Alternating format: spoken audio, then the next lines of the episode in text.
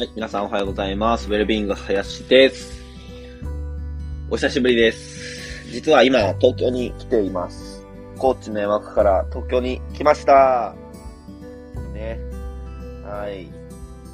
あのー、今日のテーマです金融投資をやめました。うん。実は今までですね、ビットコインとか、あのー、まあ、ケイクっていうね、あのー、ちょっとマイナーな仮想通貨だったりとかを、まあ、 DeFi ですね、分散型金融、ブロックチェーンの金融システムを使って運用をするみたいなことを、えっ、と、やってきてたんですけども、それをやめました。はい。まあ、ちょ、ちょっとね、ちょっとあるんだけど、正確には。正確にはまだちょっとブロックチェーン上には載ってるんだけど、あのーやめましたと。うん。で、何をしてるんだっていうのが、まあ、ここにいる理由なんですけど、東京に来ている理由なんですけども、ちょっとコーヒー飲みますね。はい。まあ、勉強、勉強しに来たっていうのは、あの、まあ、一言で言えることですね。うん。まあ、つまりもっともっとお金じゃなくて、自分に投資しようっていうのが、今の自分に必要なことだなっていうふうに思いました。うん。で、特に DeFi とかだと、あのー、まあ、めちゃくちゃ利回りがおかしいんですよね。利回りがやばいんですよ。あのー、普通の株式投資みたいな感じで、まあ5%とかね、うん、8%なんかそういう3%とかね、そういう数値じゃなくて、もう70%とかなんかそういう感じなんですよ。だから100万円を置いておくと170万円になるみたいな。うん。で、1年間で100万円が年利70%で170万円になると。そしたら70万円増えるんですけど、あれですね。うん。なんて言ったらいいんだろう。それって、まあ、まあよくいろんなところで言われてますけど、元手がどのぐらい持っているかっていうところが、ね、金融投資は一番大事なわけですから、でその元手って全然ないんですよね。元手が全然ないんですよ。うん。で、元手を増やせる力って何なのかっていうと、人の役に立てる力、人に価値を提供できる力が、あのね、報酬じゃないですか。仕事の報酬、仕事っていうのは自分のやりたいことで人の役に立つことなので、それで価値を提供した分が自分の報酬として返ってくる。うん、で結局、そこを増やす、増やさないことには何も始まらないなっていうふうに、まあ、ね、すごく基本的なことだと思うんですけど、うん。まあね、今更そこに気づきました。はい。で、僕自身、あのー、もっともっと人の成長というか、若者の、なんか自分が変わる、若者が変わる、より良い方向に、なんか人生が動き出すみたいな、その瞬間をどう作るかっていうところにしか興味関心がないんですよね。で、まあ、その時に必要な、な、うん、自分の価値提供をするための源泉経験であったりとか、知識であったりとか、スキルですよね。で、それが、まあ、カウンセリングだったりとか、コーチングだったりとか、まあ、他にもいろいろありますね。で、それを、まず身につけることに、まあ、人生の中ではお金を、時間を使うべきだなって思って、で、東京に来ました。はい。で、ちょうど2月ぐらいからですね、コーチングスクールに通っているのと、あの、マインドセット株式会社っていうところがね、運営している、まあ、メインは30代以上の方向けの、あの、うん、コーチングのスクールに行ってるんですけども、うん。で、まあそこで半年間、まあ、9ヶ月間、ちょっと早めに学ばせていただいているので、9ヶ月間みっちり自分の理想のゴールをちゃんと掲げる。で、それは仕事だけとかじゃなくて、仕事も趣味も人間関係も自分自身の健康も健康っていうのは運動と栄養と休息。で、自分自身の知性。社会貢献どのようにしているかも。家族との関係性も。で、お金がどのぐらいの、まあ、資産の状況なのか。どんな資産状況なのか。っていうすべての、えっ、ー、と、人生、オールライフについて、どういう状況が自分の理想なのか。で、それも、このまま今のことを続けていったら到達できる未来ではなくて、それは現状の中なんですよね。で、その外側、このまま生きていってては到達できないであろう、その現状の外側の状況を考える。でそうすると、そこの差分、そっちにコンフォートゾーンがずれて、そこの差分を脳が認知的不協和を起こして、情報収集、脳みそのラスが動き出して、その、現状の外側の自分の臨場感を現実世界で再現するための手段っていうのを脳みそが計算する。で、アクションが起こるっていう。そういうのを学んでいます。で、まず自分が自己適用する期間っていうのを今やっている最中です。はい。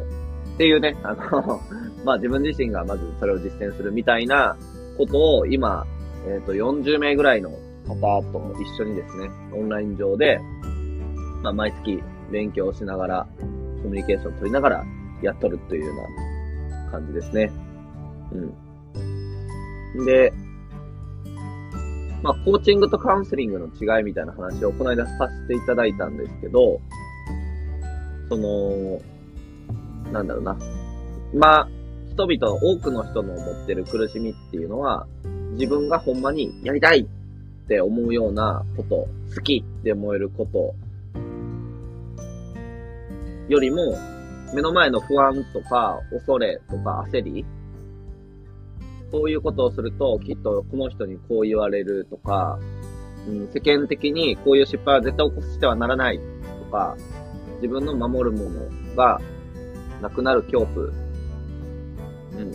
ん。で、それを避けるっていうための行動の方が大きすぎて、その不安とか恐れ、焦りが大きすぎて、そっちの方が、それを避けるっていう行動の方が、自分のやりたい、好き、これをやり続けたいっていうものよりも、大きくなっちゃってるんですよね。で、その差分がストレスっていうものになって、自己否定につながっていたりとか、まあ、理想とする現実と、実際に起こっている現実がめちゃくちゃずれている。うん。ですよね。だからカウンセリングはそこを、あの、一致させていく。例えば、お母さんがめちゃくちゃ泣き、あの、ね、泣いてる子供を世話していて、で、怒っちゃう時もありますよね。うん、イライラする時もありますよね。だって、ね、1日3時間おきに授乳して、自分は仕事なんか全然できなくて、うん、なんでこんなことやってるんやろう、とまではならないけど まあそう思うと、瞬間もちょっとある。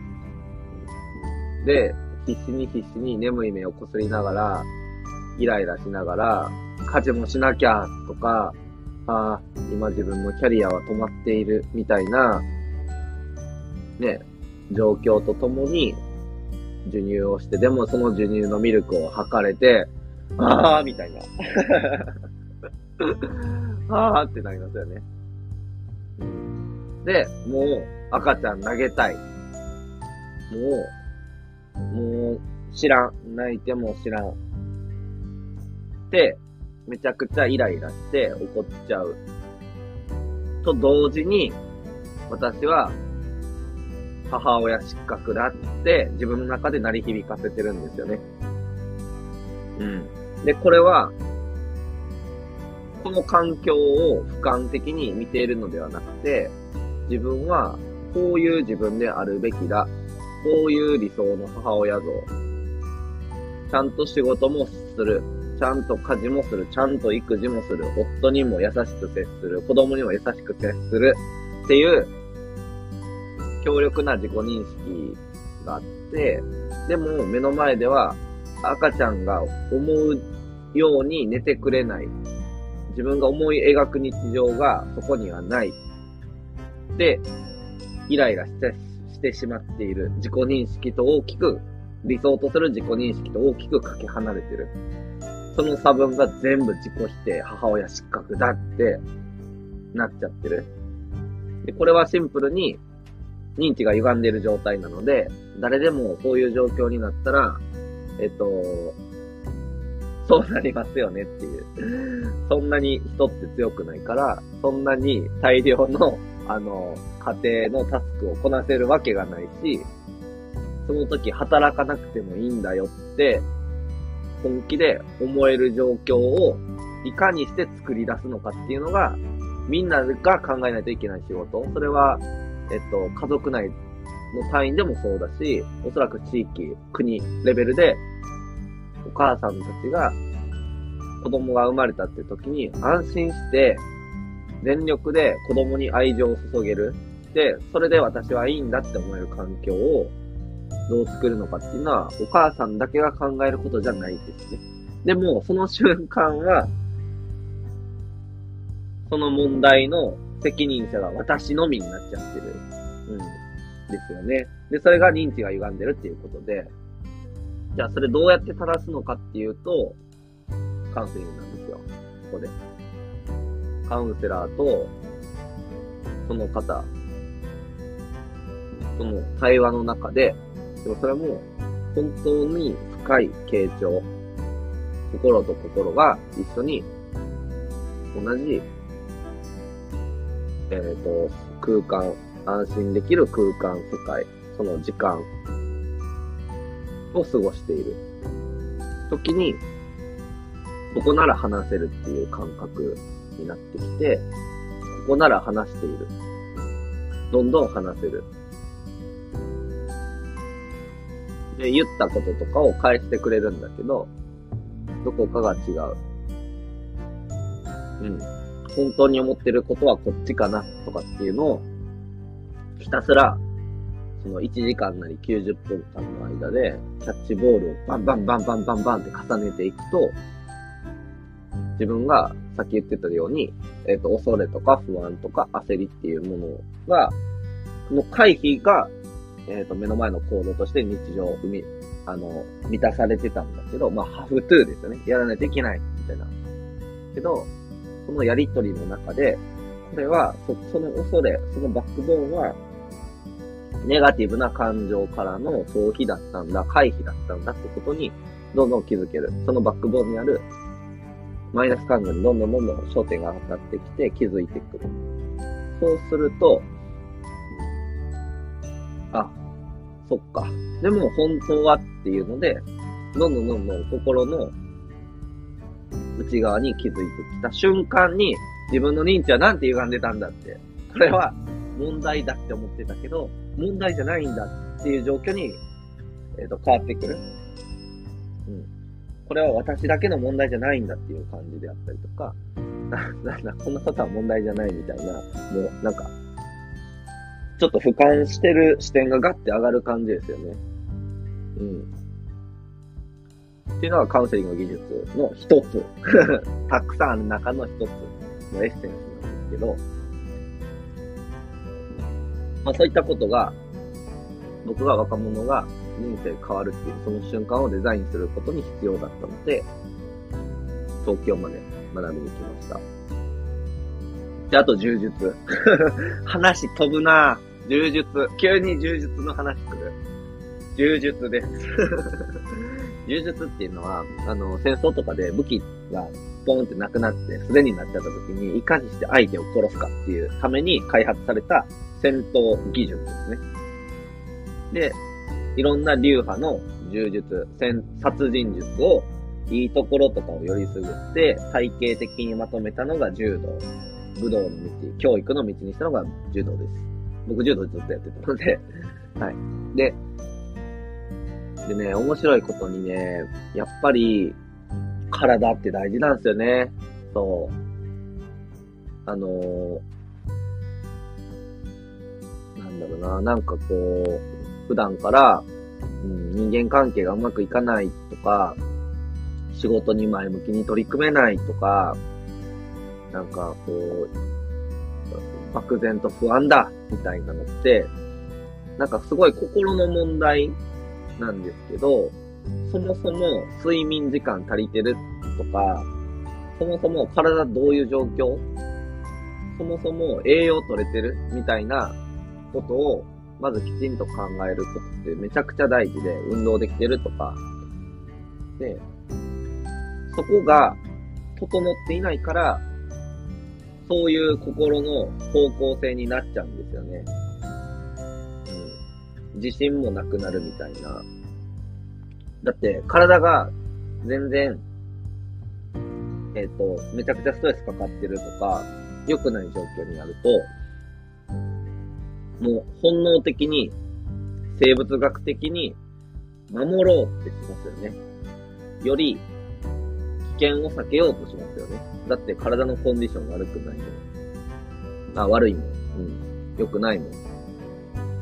そうなると、えっ、と、自信があるってことは、未知なものにも、えっ、と、突き進んでいけるための土台が整ってるってことじゃないですか。自分を信じてるんだもん。こっちだっていう、その意志を信じてるし、自分の能力も信じている。できる。いけるって。うん。でもそうすると、体今状態良くないから、自信があっちゃうと困るんですよね、体は。だって、そのまま突き進んで何かあったら嫌だもん。そう。だから体の状態が良くないと、えっ、ー、と、体がいろんなホルモンの作用で、自信がないっていう心を生み出すんですよね。だってその方がどっか危険なとこ行かないで追ってくれるもん。うん。っていう感じなんですよね。だから心のこれからどうしようっていう不安感であったりとか、なんか人との関係性がうまくいかないとか、いつも怒っちゃうとか、すごい落ち込んじゃうとか、うん。それが私の性格だとか、私ってそういうものなんだって考えちゃうんですけど、違う。体がそれを作ってるっていう。私っていう自我が体をコントロールしてるんじゃなくて、体によって私っていう自我の性質、方向性が決められてるんですよね。それは生物学的な本能によって。っていうのを理解する。とかを学ぶんですよね、最近。めちゃくちゃ面白くないですか？そうなんですよ。だから結構、あのーまあ、もしこの放送を聞いてる方でね、悩んでるみたいな方は、もうぜひ利用してほしいんですけど、オンラインの生き方相談所やっていて、生き方相談所ともしびって言うんですけど、そこでは、さっき言った心についての問題を扱うんですけど、そういう話をいっぱい聞いてるんですけど、うん。でも、その解決には、対話だけではなくて、体のアプローチの方が手っ取り早い。元気がないんだったら、ね、太陽がめちゃくちゃ照ってる公園で、元気に歩く、運動する。みんなでお散歩してみる。ちょっとテニスしてみる。とかさ、そっちの方がなんか元気になったってなるよね。うん。だから、まあ、まだまだ勉強足りてないなって思ってるんですけど、そういう心の、あの、マインドの書き換えだけじゃなくて、認知の歪みを正常に戻すだけじゃなくて、そもそも体についての知識をもっともっと入れたいなと思っていて、で、そういうのを、あの、この東京に来て、交通費払って、奥さんに子供を見て、ってお願いして、はい、来とるわけです。うん。で、これが自己投資ですよね。この一連が。そう。で、今の話も、やっぱり、しっかりお金をかけて学んで、実際にいろんな人と繋がって、ね、やっぱり、お金を払って、ある場を、場に行くと、同じようにそれをしてきた本気の人たちがいるので、もういいつながりですよね。うん。しかも同じ興味の、興味、同じテーマで集まっているので、つながれる、なんかその、心がね。うん。なんかそういう機会をもっともっと早く、なんか自分は手に入れてたら、もっともっと今この瞬間遠くに行けたんじゃないかとかね 後悔しとる 心がとかって言って自分がね、そんな後悔してネガティブなこと言ってたダメですね。まあそんなことを、あの、まあ考えていまして、若者の心と体とつながりの豊かさを僕が作る、うん、ために、もう、もっともっと知識とスキルとつながりを手に入れて、なんか前に進んでいこうかなと思っております。はい。で、もし、この活動、いや、なんか、林の話めっちゃ興味あるわ、とか、もっともっと勉強したいみたいな人、もうぜひ仲間になってください。もう一緒にやりましょう。連絡待ってます。あの、ちなみに4月2日まで東京にいるので、なんかね、もっといっぱいお話ししたいな。じゃあ、今日も心をお待ちしましょう。バイバイ。